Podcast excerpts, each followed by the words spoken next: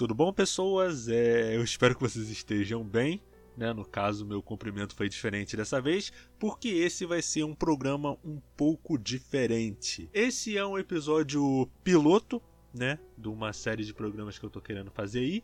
Eles vão ser em formatos um pouco menores do que o do que o podcast que vocês costumam ouvir no Entre Mídias, porque eu sempre quis falar sobre jogos indie, mas esse é um tema meio complicado de eu inserir dentro desse escopo maior que é análise de animes e mangás. Mas aí no caso esse vai ser um podcast um pouco menor, né, do que o do que os habituais. Não sei o nome ainda. O nome eu vou ter que deixar pro Nash do futuro decidir.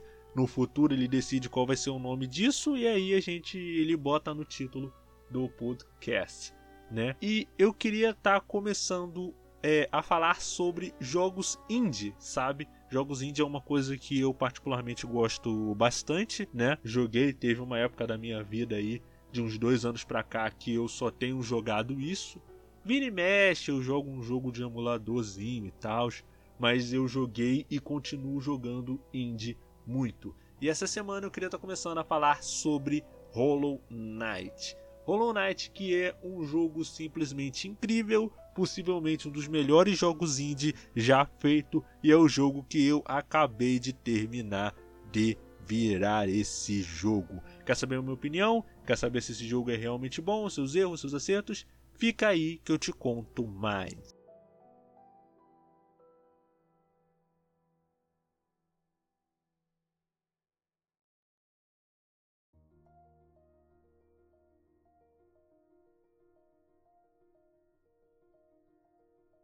Enfim, gente, para você que tá ouvindo agora, eu sou o Nash e essa semana nós vamos de Hollow Knight. Hollow Knight que é um game de ação e aventura inspirado nos clássicos Metroid e Castlevania, mas principalmente na popular série Dark Souls. O título traz um pequeno cavaleiro em uma jornada para selar uma infecção maléfica capaz de destruir todo o seu mundo. Assim, é uma versão bem reduzida, sabe, do, do roteiro da história. E esse é o primeiro ponto que eu tenho que elogiar do, do Hollow Knight, sabe, porque ele começa o jogo como sendo muito difícil, bem como Dark Souls é, sabe? Mas eu acho interessante porque ele, ele não é só uma cópia de, de Dark Souls, sabe? Ele tem as suas próprias mecânicas, ele tem o seu próprio estilo, bem puxado para um Metroid, para um Metroidvania mesmo, sabe? E eu acho que assim, a primeira coisa que eu tenho que falar dele é o design, cara. O design desse jogo, ele é incrível. Todo o design desse jogo, ele é baseado em insetos, sabe? Os personagens, os locais, eles são todos baseados em insetos e é um design bem bonito, sabe? Ele é um design que ele em alguns momentos ele me lembra uma coisa meio desenhada, meio que parecido com o, putz, meio parecido com o Cuphead, se eu tivesse que definir o design desse jogo em uma frase, seria: é, é vida de inseto, se fosse dirigido pelo Zack Snyder. É, é isso. É vida de inseto, mas se fosse dirigido pelo Zack Snyder. E é um design bem interessante e bem diferente para você colocar no em um jogo, sabe? Eu não estou dizendo que é um design é que é um design exatamente novo, mas geralmente quando você vai colocar insetos num jogo, quem jogou é quem joga Metroidvania sabe mais ou menos do que eu tô falando. Quer dizer, não tanto Metroidvania, mas principalmente é Metroid e Castlevania. Vai ver que o design de insetos é sempre associado a vilões, sabe? Você pega até mesmo no Castlevania Symphony of the Night, tem um vilão lá que, se eu não me engano, ele é o Rei das Moscas, que ele é tipo um cadáver, um cadáver gigante assim, que você tem que ir cortando as partes dele e ele vai soltando insetos sabe? Geralmente é associado a uma coisa grotesca, meio de vilão, sabe? Exclusivamente.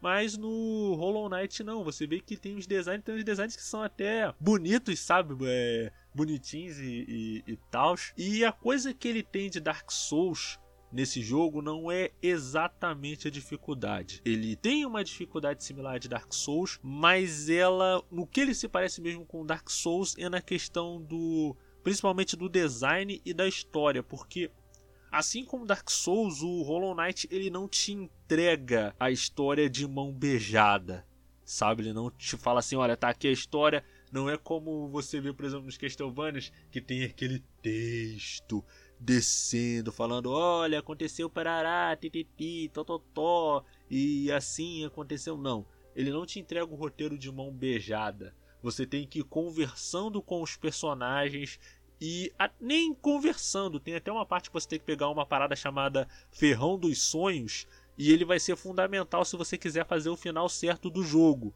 Que para você que não jogou ainda e tá, ou tá jogando, no final vou estar tá falando para vocês como fazer o final certo, né? Até com algumas dicas e tal e tudo mais.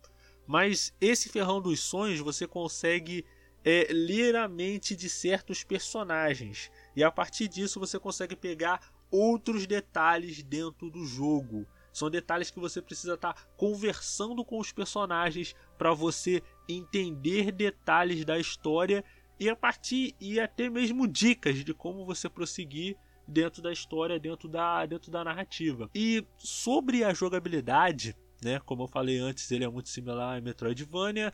Você tem áreas que você precisa de power-ups novos para você conseguir acessar essas áreas. Você pega esses power-ups, depois você volta nessas áreas para poder acessar novos segredos, novas passagens e novos power-ups dentro do jogo.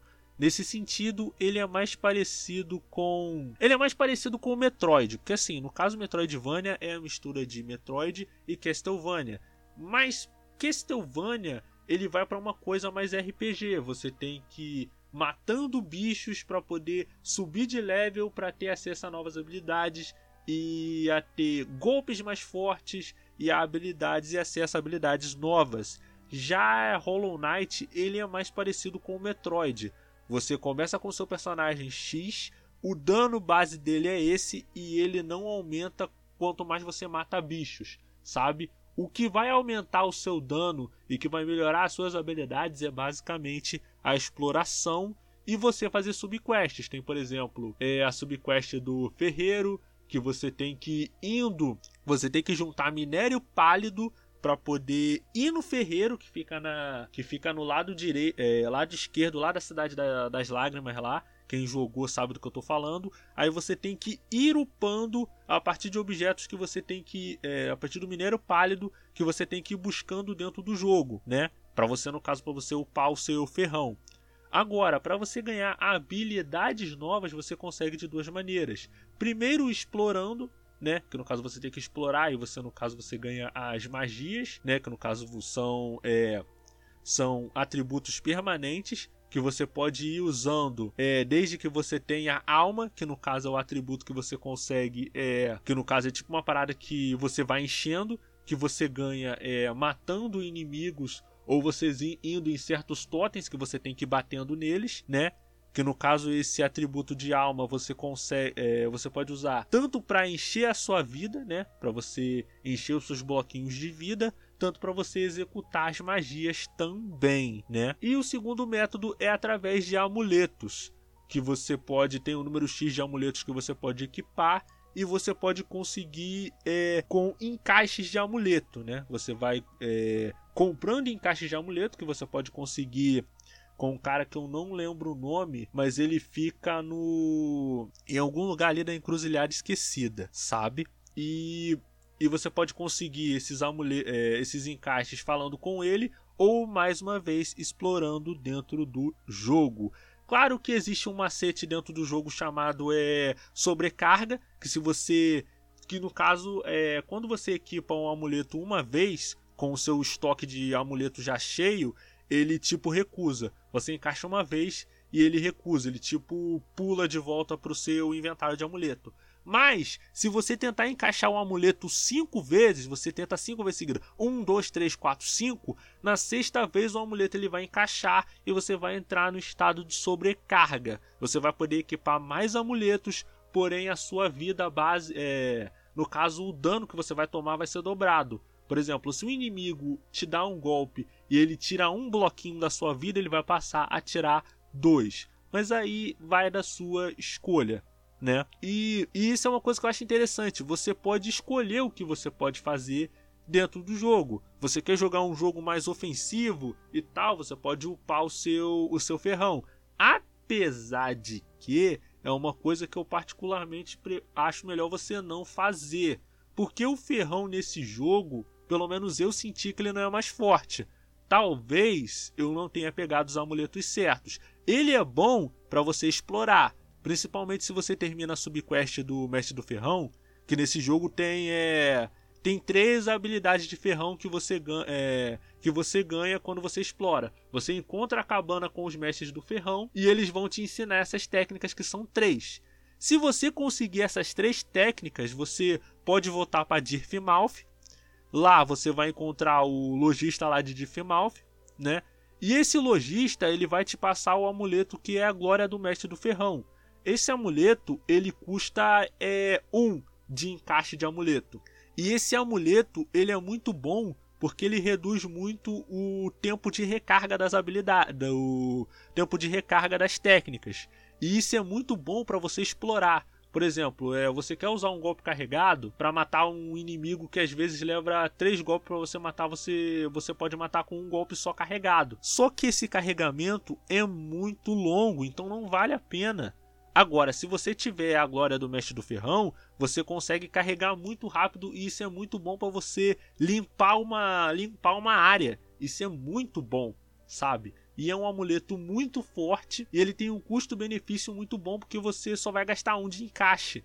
Geralmente tem amuletos dentro do jogo que gastam é dois de encaixe, é o foco profundo ele gasta três de encaixe, é, a pedra do xamã gasta três de encaixe.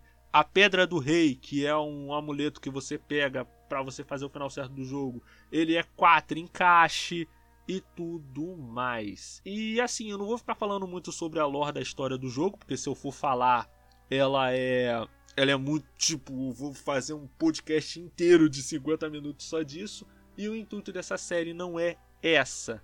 Mas no caso, para você que está jogando, né? No caso, para quem não jogou ainda e ainda quer jogar, eu me despeço por aqui, nananana, tenha uma vida longa e próspera. Tá, legal. Mas para você que está jogando e deseja fazer o final certo do jogo e não sabe como, eu vou estar tá te passando algumas dicas, né? Para você fazer o final certo do jogo, você precisa cumprir alguns requisitos, como mais ou menos você tem na maioria dos Metroidvanias atuais, que no caso tem o final ruim e tem o final certo. No caso é Hollow Knight, ele tem cinco finais. No caso são os três finais do jogo base, mais os dois finais da DLC Godmasters, né? Que no caso é a DLC que tem a trupe do Green, tem aquela parada que você faz o panteão dos deuses e tudo mais. Então, para eu explicar para vocês o final, né, como fazer o final certo, eu teria que te explicar um pouco da lore da história. Que se você está jogando o jogo, você sabe que tem todo o rolê do rei pálido que criou o receptáculo vazio para poder conter a radiância, porque a radiância estava fazendo coisa que não deve ser feita, tá fazendo sacanagem aí, né? Porque até mesmo porque, né, um deus que quanto mais você esquece ele, mais forte ele fica, é uma é uma coisa difícil, né? Você, todo mundo tava esquecendo da radiância, tava deixando a radiância de lado, coitada, né? Então todo mundo fala: "Ah, o rei pálido é brabo, o rei pálido é top, pô, a radiância é muito cringe. Que, que tipo de que tipo de deus é esse? Que quanto mais você esquece, você mais forte ele fica. É, é um deus muito cringe, né? Sei lá. Não sei que tipo de gíria o pessoal de Hollow Nest usa, mas para resumir, o pessoal tava esquecendo da radiância e dando prioridade pro rei pálido. Então, o, a radiância ela tava começando a fazer, tava começando a aloprar, então o rei pálido tinha que resolver isso criando o receptáculo vazio, que no caso é o nosso Hollow Knight, que não é o nosso Hollow Knight, que você jogando você vai descobrir por quê. E para fazer o final certo, você primeiro vai precisar é, coletar 1.800 essências. Por quê? Porque quando você vai para a Terra do Descanso, tem uma mariposa lá que ela vai é, aprimorando o seu o seu ferrão dos sonhos. Né? E esses aprimoramentos eles são muito bons porque ela vai te dar uns itens muito bons. Ela vai te dar minério pálido, encaixe de amuleto, muito dinheiro e, do, e dois power-ups que são muito importantes. Que o primeiro deles é o teleporte, né? Que no caso, quando você completa 1600 essências, você pode usar esse teleporte.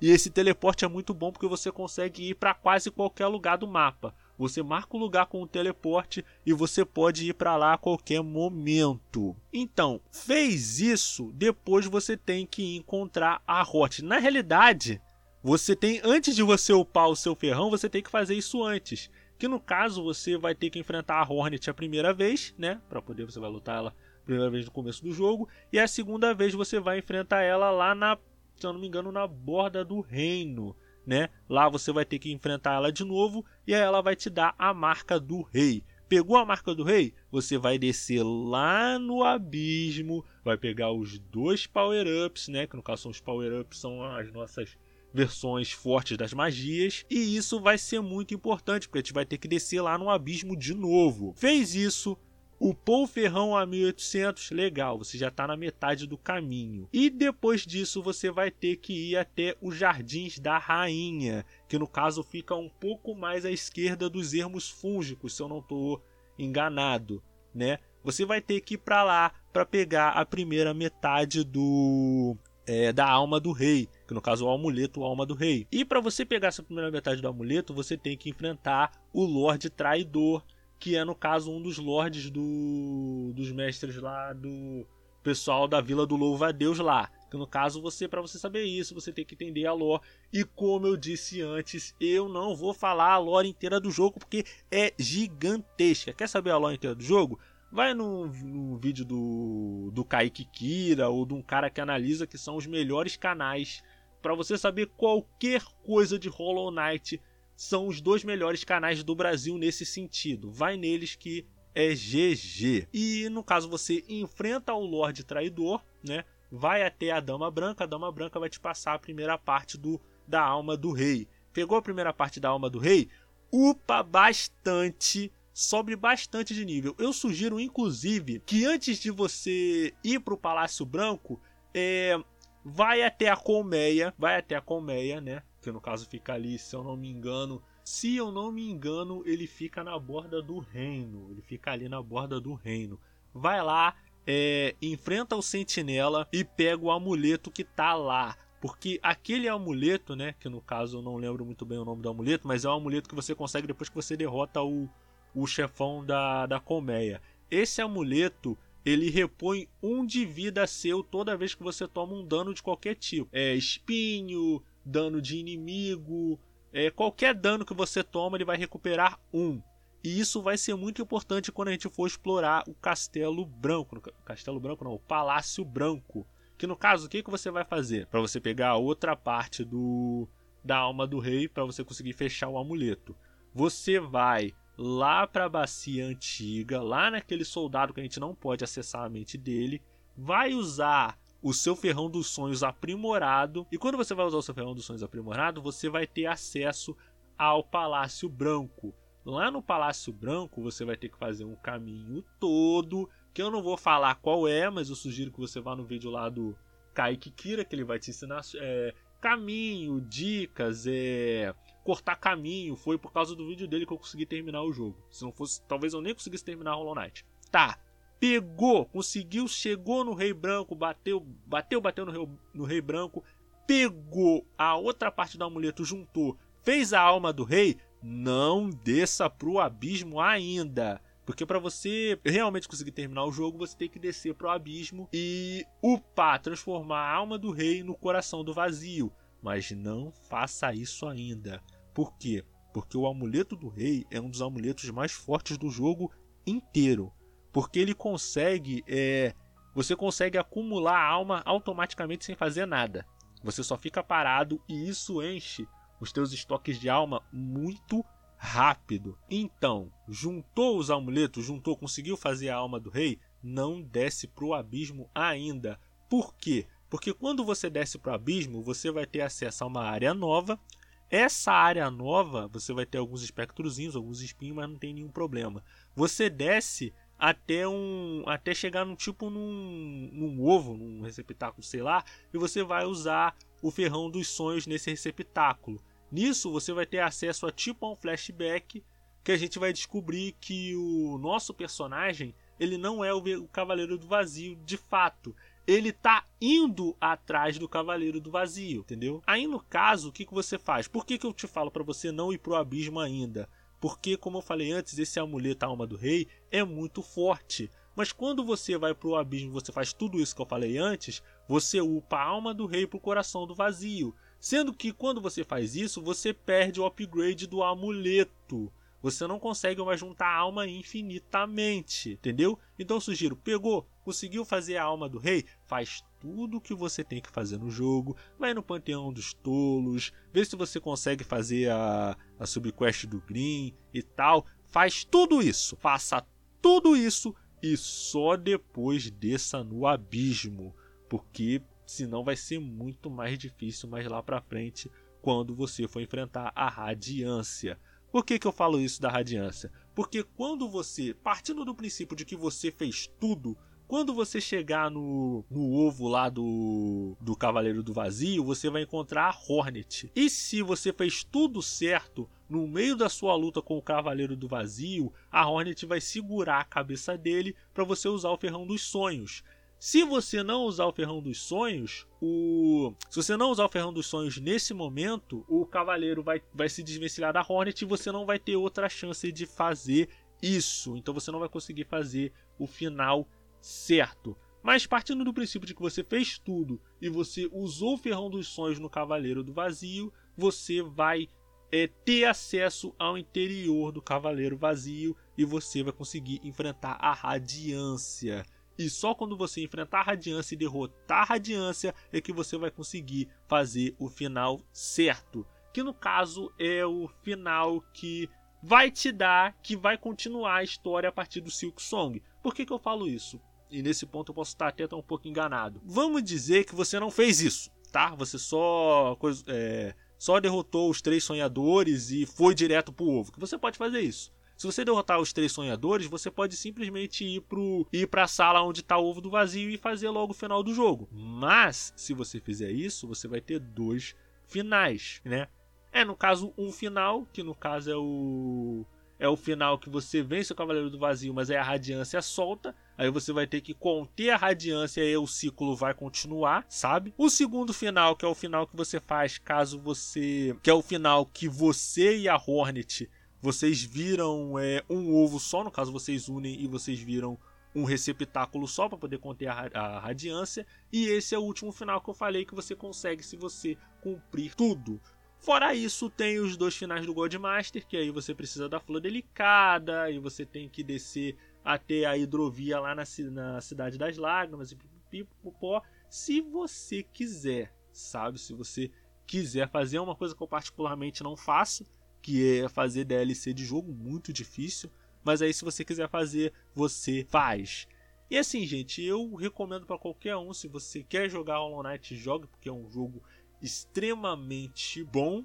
Se você já jogou, se você já terminou, talvez seja até uma boa ideia você fazer o Godmaster e tudo mais.